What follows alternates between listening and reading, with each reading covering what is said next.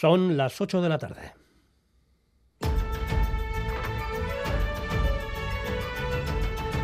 Crónica de Euskadi.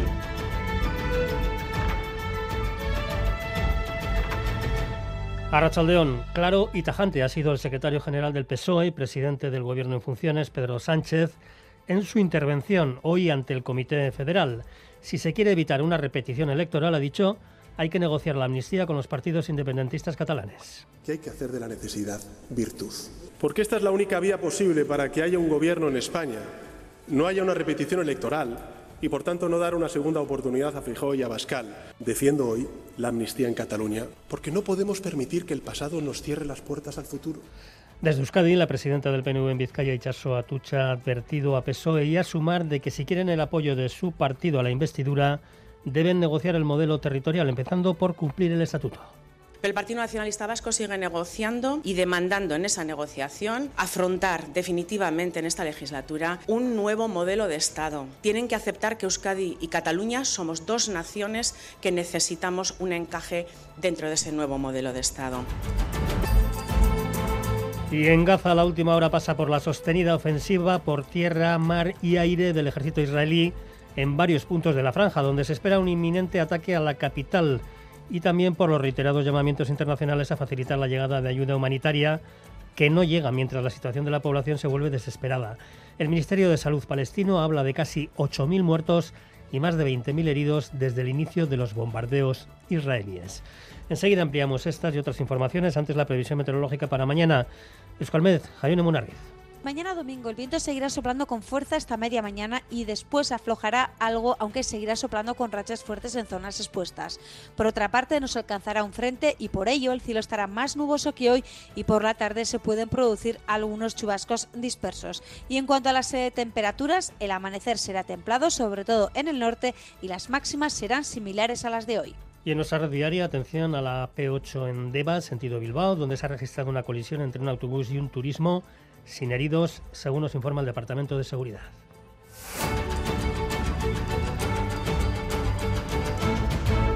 Comité Federal del PSOE en el que Pedro Sánchez se ha referido por vez primera de forma clara a la amnistía en Cataluña y en el que ha puesto en marcha una consulta a la militancia sobre los pactos que está tejiendo cara a lograr un acuerdo de investidura. Madrid, Izaro Baza, Rachaldeón. A León, sí, hasta ahora Sánchez había evitado mencionar la amnistía, pero hoy, ante su comité federal, el secretario general se ha mostrado a favor de la amnistía para acabar con el conflicto político en Cataluña. Defiendo hoy la amnistía en Cataluña por los hechos acaecidos en la década. Confiesa Sánchez que la amnistía no estaba en sus planes, pero admite que es la única vía para lograr la investidura. De hecho, las negociaciones ya están muy avanzadas. Que hay que hacer de la necesidad virtud porque esta es la única vía posible para que haya un gobierno en España, no haya una repetición electoral y, por tanto, no dar una segunda oportunidad a Fijó y a Bascal.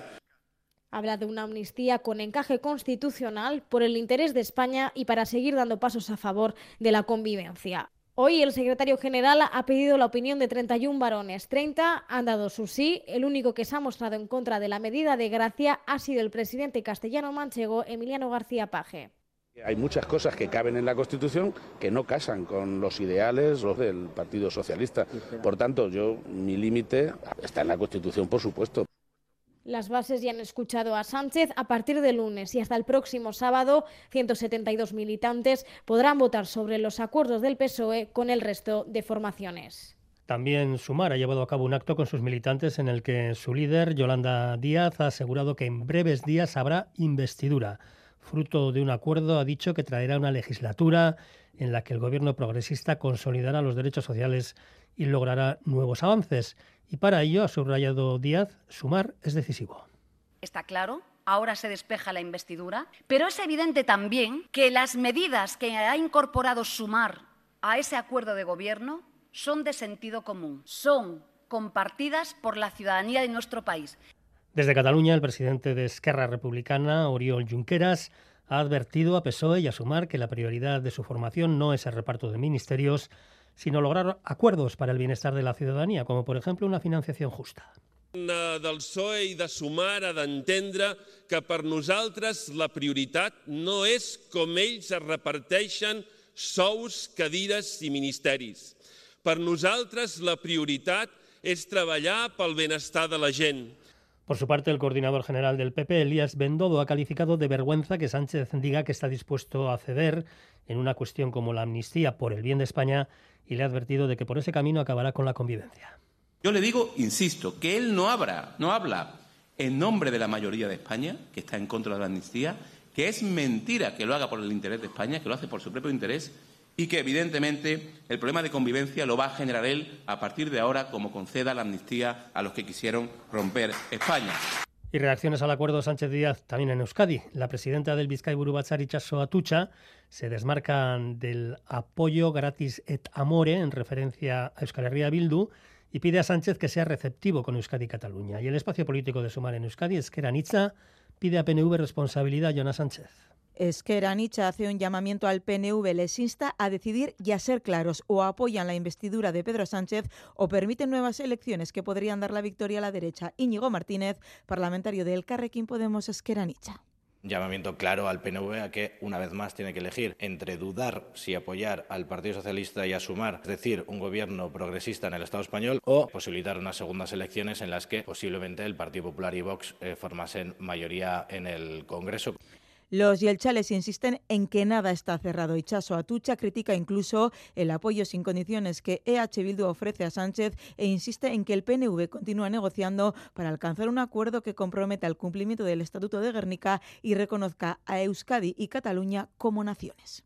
Partidos que ya le han mostrado su apoyo gratis et amore, sin ninguna contrapartida a favor y desde luego no pensando en Euskadi en ese sentido. Pero el Partido Nacionalista Vasco sigue negociando y demandando en esa negociación afrontar definitivamente en esta legislatura un nuevo modelo de Estado. Tienen que aceptar que Euskadi y Cataluña somos dos naciones que necesitamos un encaje dentro de ese nuevo modelo de Estado. Añade que el pacto de gobierno entre Sumar y PSOE podría incurrir en injerencias competenciales porque el impuesto a la banca y a las eléctricas chocaría con el concierto económico y el convenio navarro. En Gaza la situación se vuelve desesperada, la ayuda humanitaria llega con cuentagotas y la ofensiva israelí que comenzó ayer noche ha dejado la franja totalmente incomunicada. Ambas partes hablan de fuertes combates en el norte, cerca de la capital, Gaza City. Corresponsal en Oriente Próximo, Miquel Ayestarán, Arrachaldeón. Arrachaldeón. En la nueva fase de la guerra lanzada por Israel, el cielo de Gaza es un espejo del infierno que se vive sobre el terreno, una bola de fuego durante la noche y una pesada niebla de polvo y pólvora por el día.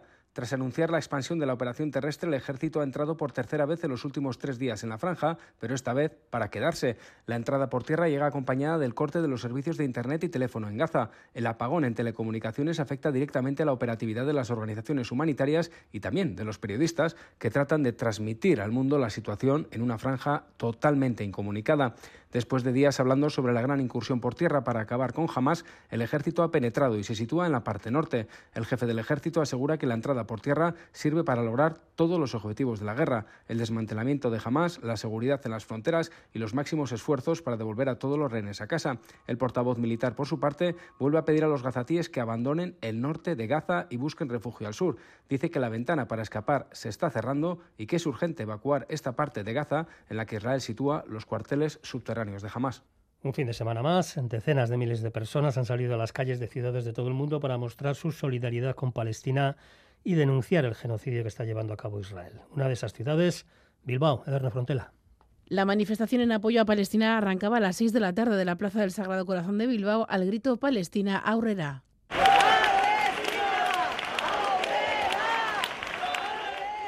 Miles de personas se reunían en torno a la pancarta en la que se leía Gora Palestina de resistencia, sionismo, genocida, solidaridad con el pueblo palestino y denuncia de los crímenes de Israel en Palestina. Esther Muñoz, portavoz de Palestina de el Cartasuna. Nos parecía importante mostrar una solidaridad y condiciones al pueblo palestino, especialmente en estos momentos ¿no? en los que se constata un salto cualitativo y cuantitativo en las operaciones de limpieza étnica y genocidio por parte de Israel en contra del pueblo palestino, especialmente en Gaza, pero no solo, ya que no podemos olvidar los crímenes que está cometiendo Israel también en Cisjordania. Desde la organización se incidía también en defender el derecho a la resistencia del pueblo palestino. Como dicen, puede tener cualquier pueblo que se sienta oprimido.